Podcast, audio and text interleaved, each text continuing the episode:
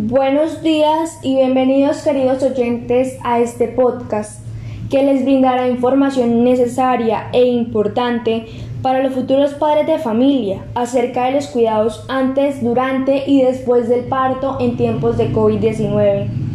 Recuerden que este virus nos puede afectar a todos, bebés, niños, jóvenes, adultos y ancianos y se deben tener en cuenta las precauciones necesarias y más aún en estado de gestación.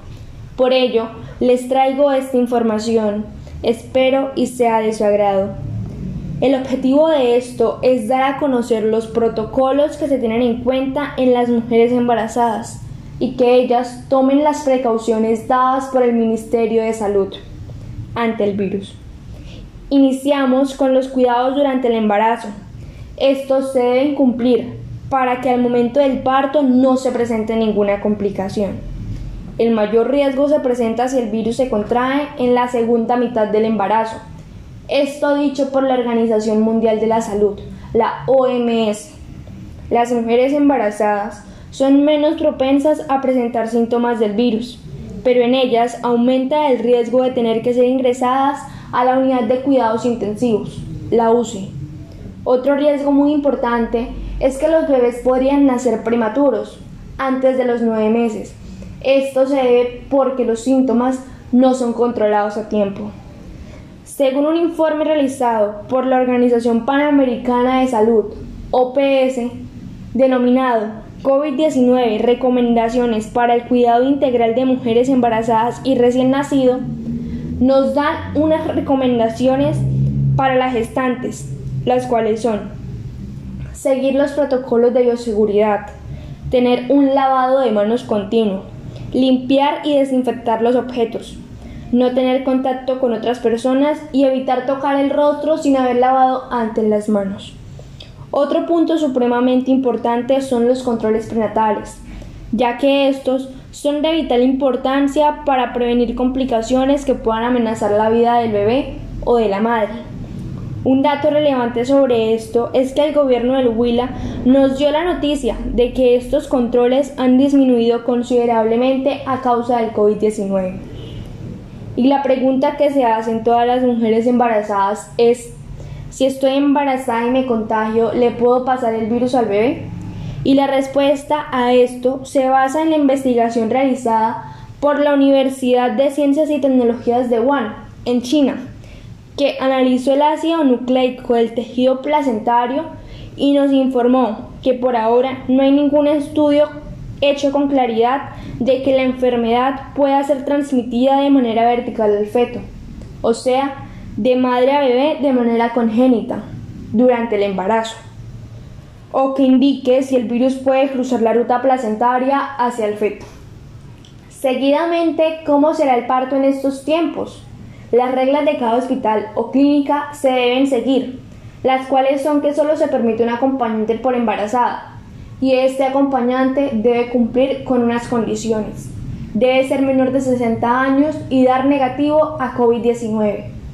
Ambos con uso obligatorio de mascarilla y cumplir todos los protocolos de bioseguridad dados por la clínica. Antes del parto, a la madre se le realiza la prueba para COVID-19 y el procedimiento que se llevará a cabo dependerá de los resultados en ella. En la sala de parto, el acompañante también debe seguir todas las normas. Se toman las precauciones para que la madre dure el menor tiempo posible en la clínica. Este tiempo menor a 24 horas. Se realiza el contacto piel a piel del recién nacido con la madre e incluso lactancia inmediata, ya que esto es un aliado en la protección y cuidado del sistema inmune y no hay estudios que digan que el virus está presente en la leche materna. Después del parto se deben tener unos cuidados especiales tanto con la madre como con el bebé.